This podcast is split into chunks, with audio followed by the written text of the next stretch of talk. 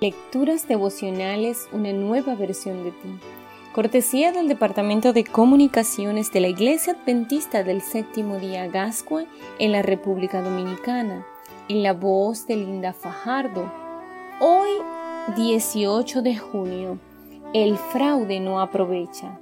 Proverbios 10.2 nos enseña, las riquezas malvadas no son de provecho, pero la justicia libra de la muerte.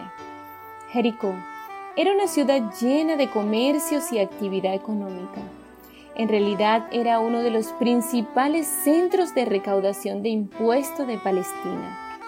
Una diminuta y siniestra figura se movía en los sectores más influyentes de la región. Se trataba de Saqueo, un hombre que tenía uno de los empleos mejor remunerados de la época. Era nada más y nada menos que el jefe de los publicanos.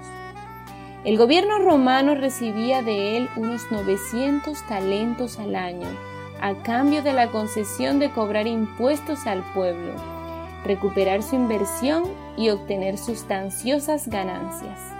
Saqueo y sus hombres podían cobrar impuestos sobre los que quisieran, entradas y salidas de la ciudad, posesiones personales, bienes inmuebles, entre otros. Lo anterior se prestaba para todo tipo de abuso. Imagínate, si una persona podía ganar en toda su vida uno o dos talentos, Saqueo podía invertir 900 cada año para después duplicarlos. En muy poco tiempo se había vuelto un hombre muy rico. Saqueo era la imagen del éxito. Tenía poder, dinero e influencia no tenía escrúpulos ni principios morales para esquimar a la sociedad. Había amasado una enorme fortuna a costa del abuso y la corrupción en contra de la población. Pero ni sus vestidos finos, ni su lujosa residencia, ni sus suculentos banquetes, ni las atenciones de la servidumbre lo libraban de una profunda infelicidad. Se sentía solo y despreciado por la gente. ¿Cómo era posible que siendo tan rico no se sintiera satisfecho?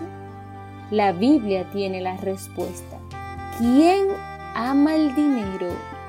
De dinero no se sacia. Quien ama las riquezas nunca tiene suficiente. Eclesiastés 5:10 Jesús dijo que la vida de los seres humanos no consiste en la cantidad de bienes que uno posee. Un día, el jefe de los publicanos se enteró de que Jesús estaría en Jericó y decidió encontrarse con él. Sin embargo, la multitud que iba con el Señor le impidió acercarse, pero su deseo de aproximarse a Cristo fue tal que trepó a un árbol para verlo pasar. Entonces Jesús se detuvo y le pidió que descendiera, ya que ese día estaría en su casa. Emocionado Saqueo recibió al Señor en su hogar y le prometió que devolvería todo lo que había robado. El fraude y la mentira no conducen a la felicidad. Pueden otorgar ventajas temporales pero nunca brindarán la paz y serenidad que solo Dios da a quienes le sirven de corazón. Este día recibe al Señor en tu corazón y deja que transforme tu vida. Que Dios te bendiga y tengas un lindo día.